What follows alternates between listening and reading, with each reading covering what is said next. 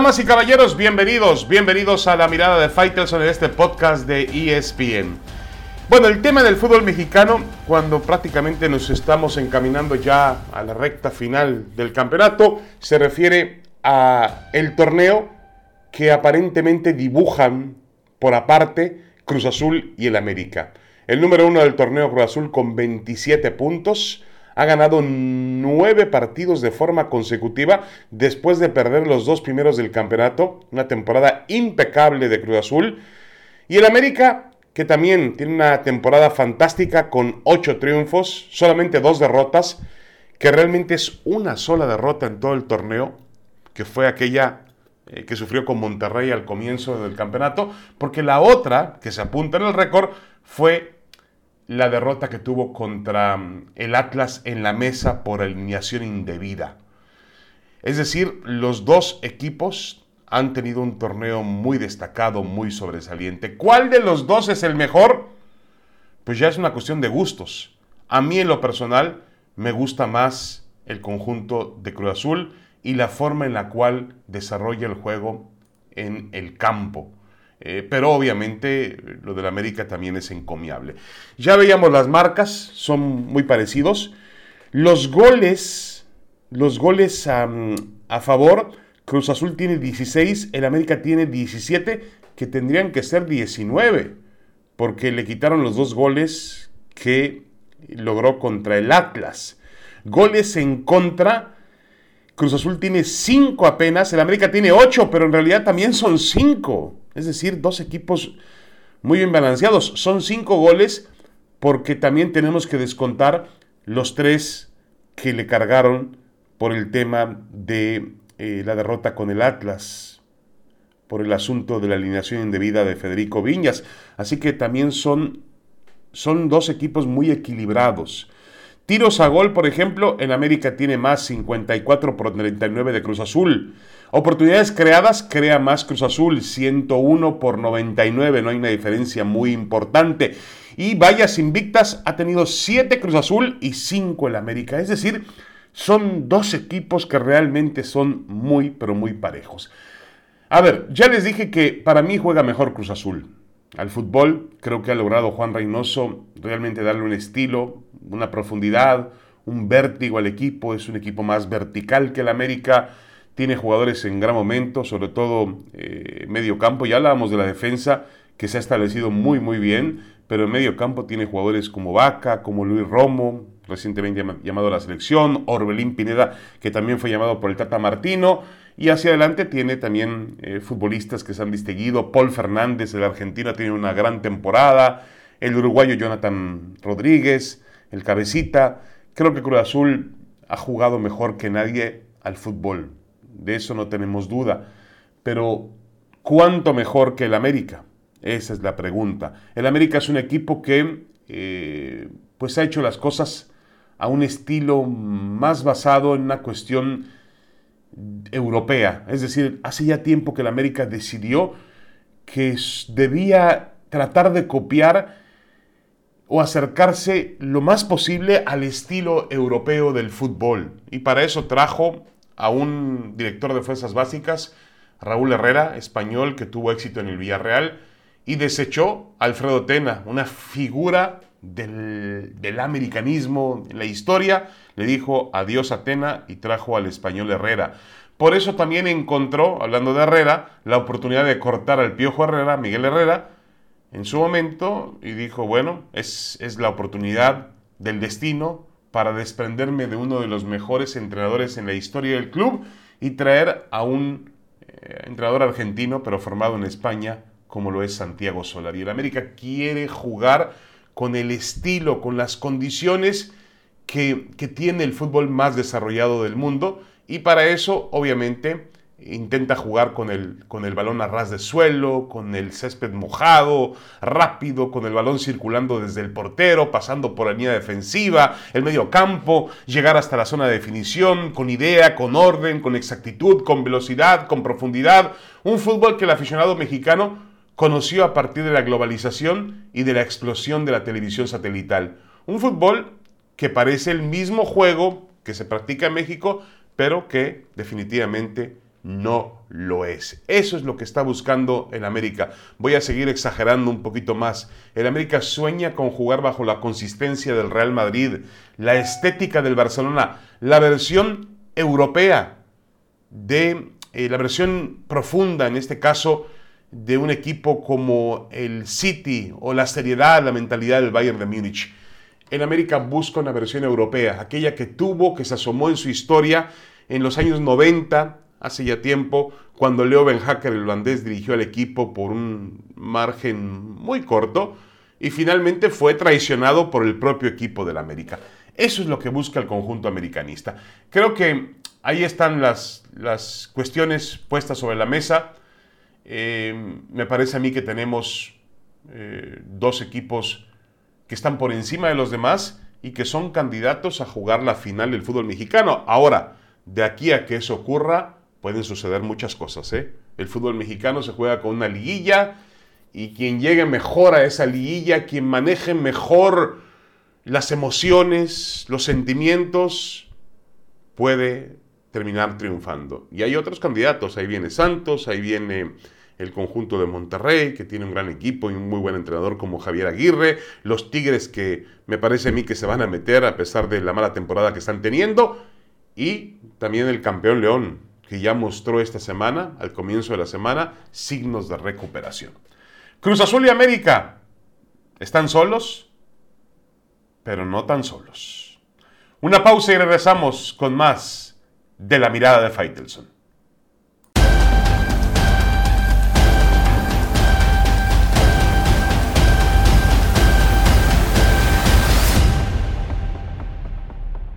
Regresamos con la mirada de Faitelson en este podcast de ESPN. Bueno, el tema es que Gerardo El Tata Martino, el entrenador de la selección mexicana de fútbol, da a conocer su primer listado de convocados del 2021 para los partidos de este final de mes, fecha FIFA, primera fecha FIFA del año. México va a jugar en Cardiff contra País de Gales y va a afrontar a la selección de Costa Rica en un territorio inusual, en, Austria, donde también ha jugado ya partidos de preparación o amistosos durante esta pandemia. lo más notable, me parece a mí, es la presencia en este llamado de Henry Martin, el goleador del América, viene a hacer dos goles en el clásico, ha demostrado que tiene el temple, la capacidad y la mentalidad para poder mantenerse en un estado competitivo en un club tan exigente como el América, siendo que generalmente los puestos de definición, los puestos delanteros en el América lo ocupan jugadores extranjeros. Henry Martin ha podido enviar a la banca a Federico Viñas, el joven uruguayo que fue la sensación durante pues la última etapa de Miguel Herrera como entrenador. La verdad es que le ha respondido a Santiago Solari muy bien Henry Martin y se gana este llamado a la selección mexicana de fútbol. Junto a él está Alan Pulido, eh, Alan Pulido que tuvo una buena temporada el año pasado con el Kansas City en la Major League Soccer. Em, hay que tomar en cuenta que el desfase de calendarios con la MLS pues no le permite al jugador tener eh, el, momento, la condición futbolística eh, caliente para ser llamado. No hay, está parada la, temporada, están apenas preparándose para comenzar el, nuevo campeonato en Estados Unidos, con lo cual, pues em, no hay vitrina en este momento, pero Alan Pulido se había ganado su llamado indudablemente a la selección mexicana de fútbol. Todo esto ocurre porque el dueño del puesto indiscutiblemente se llama Raúl Jiménez y está atravesando por un tema de recuperación después de aquel terrible golpe en la cabeza que sufrió jugando en la Liga Premier. Entonces Jiménez va a estar con el equipo en la concentración, pero obviamente no puede participar en, eh, el fútbol todavía. Apenas está haciendo su regreso a través de los entrenamientos del Wolverhampton. La polémica quizá en esta posición estaría centrada en Santiago Ormeño, el, jugador peruano que ha hecho goles. El Tata Martino explicaba que, mm, dije peruano, el jugador poblano con pasaporte peruano que ha hecho una muy buena temporada a través de ese modesto equipo, el Puebla. Dice el Tata Martino que no solamente hay que hacer goles, sino que él observa la forma en la cual el jugador participa dentro del juego del equipo. Muy bien, y, punto, con eso nos mató. ¿Qué más podemos decirle? Es verdad, no puedes llamar a un jugador simplemente porque hace, porque hace goles. Tienes que respetar, en este caso, la, la condición del entrenador. Es como el caso de Luis Montes. Para mí es el mejor futbolista de la liga. El Tata Martino pues decide no ponerlo a jugar, Montes se enoja y a final de cuentas renunció a la selección mexicana de fútbol. Pero bueno, son, son temas del entrenador y de gustos del entrenador. Quizás si podemos agregar una polémica más en la posición es Javier Chicharito Hernández, pero los últimos acontecimientos de él en el campo de juego demuestran que no está en buena forma, ni futbolística, ni física, ni mental, y volvemos a lo mismo, está preparándose para la siguiente temporada del fútbol de los Estados Unidos. Entonces, por más que tenga Javier Hernández pues un recurso histórico, una jerarquía, el máximo goleador en la historia de las selecciones mexicanas de fútbol y el hombre que llegó a niveles más desarrollados del juego, yo lo, lo pongo en el mismo escalafón que Hugo Sánchez y Rafa Márquez por los equipos donde jugó, a pesar de todo eso, no hay manera de llamar a Chicharito Hernández en este momento. No lo hay, eso es evidente. No está en forma futbolística y eso tiene que ser tomado en cuenta por un entrenador cuando llama a un futbolista. También destaca la presencia de Efraín Álvarez, jugador del Galaxy, chico joven de 18 años, un volante ofensivo zurdo que ha mostrado buenas condiciones, pero que tampoco todavía parece tener los blasones necesarios para llegar a una selección mexicana de fútbol. En ese sentido, parece que, pues hoy en día, la, y ha sucedido ya hace tiempo, tampoco es hoy en día, eh, el, el camino para llegar a una selección mexicana de fútbol se ha abaratado. Antes costaba más trabajo, hoy es más sencillo llegar a una selección mexicana de fútbol. Quizás sea por la ausencia de talento, porque si hubiera más talento, pues obviamente habría más competitividad. Y esa competitividad pues provoca que el filtro sea mucho más severo. Hoy es más sencillo llegar a una selección mexicana de fútbol. Eso es evidente. Eh, a través de los ejemplos que usted quiera. Pero me parece que eh, se trata, insisto, de un tema de calidad. Bueno, ahí está la selección mexicana de fútbol.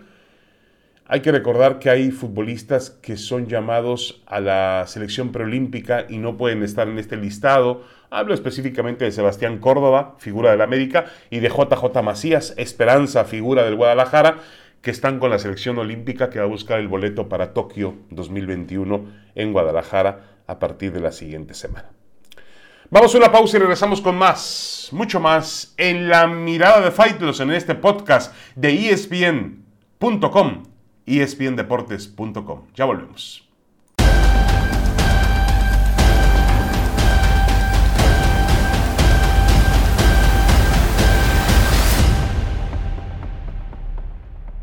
Regresamos, regresamos a la mirada de Faitelson para hablar un poco de boxeo. El fin de semana me parece que hemos atestiguado el combate que podría ser determinado como la pelea del año.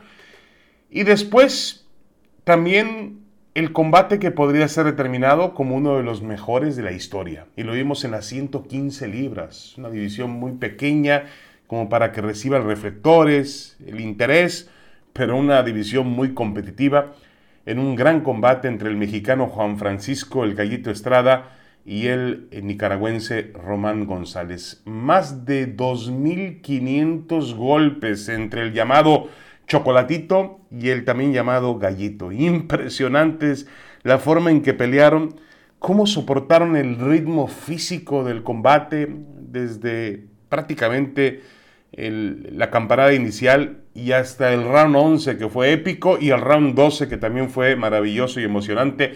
Al final dan una decisión dividida en favor del mexicano hay por ahí un juez que realmente vio otra pelea, marcó 117-111 para el Gallito Estrada. Yo creo que fue una pelea cerrada. Para mí ganó Román González, pero si dan empate no pasa absolutamente nada. Lo que sí es evidente es que estos pesos chicos no reciben ni el interés ni tampoco el dinero que merecen. Lo ha dicho el promotor Eddie Hearns, el famoso, influyente promotor inglés. Dice que es increíble que el turco Gildirim, que recientemente fue rival de Saúl Álvarez, ganó más que Juan Francisco Estrada y que Román González y que eso lo enferma. Gildirim, el, bulto que enfrentó al campeonato de las 168 libras del Consejo Mundial de Boxeo cobró 2.5 millones de dólares. En cambio, estos dos pequeños boxeadores que dejaron todo encima del ring y dieron un gran espectáculo, pues no se acercaron ni siquiera al millón de dólares. Ojalá que en la tercera pelea, que va a existir, supongo, entre Estrada y Román González, pues finalmente les den la paga que realmente merecen. Estrada, hablando de eso, tiene varias opciones.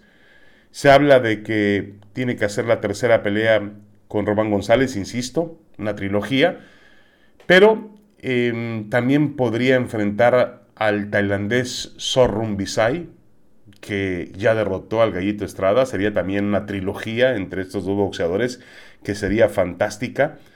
Tiene también por ahí al japonés Kazuto Yoka, que también es otro boxeador de grandes, grandes condiciones.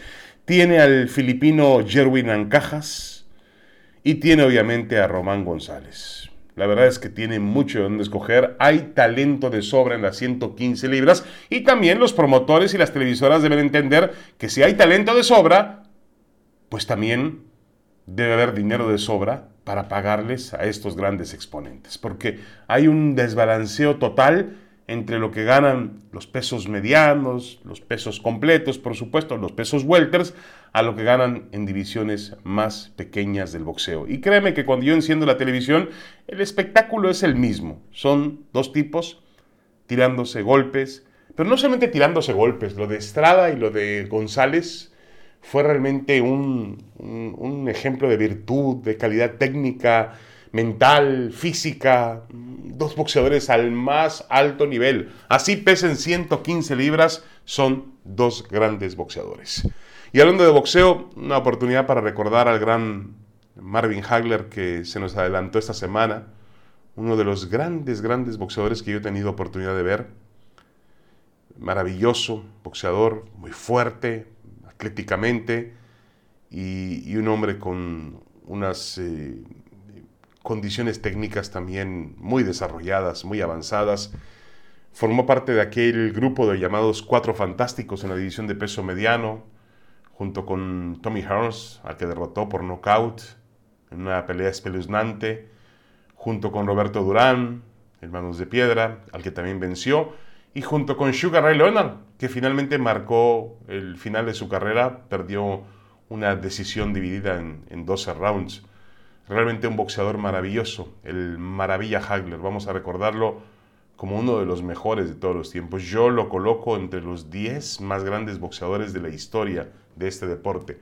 Mm, quizá mi boxeador favorito, junto con Sugar Ray Leonard, eh, en la división de los pesos medianos de todos los tiempos. Que descanse en paz el Maravilla Hagler. Muchas gracias por ser parte de este podcast la mirada de Faitelson en ESPN. Hasta la próxima semana. Gracias. Cuídese mucho.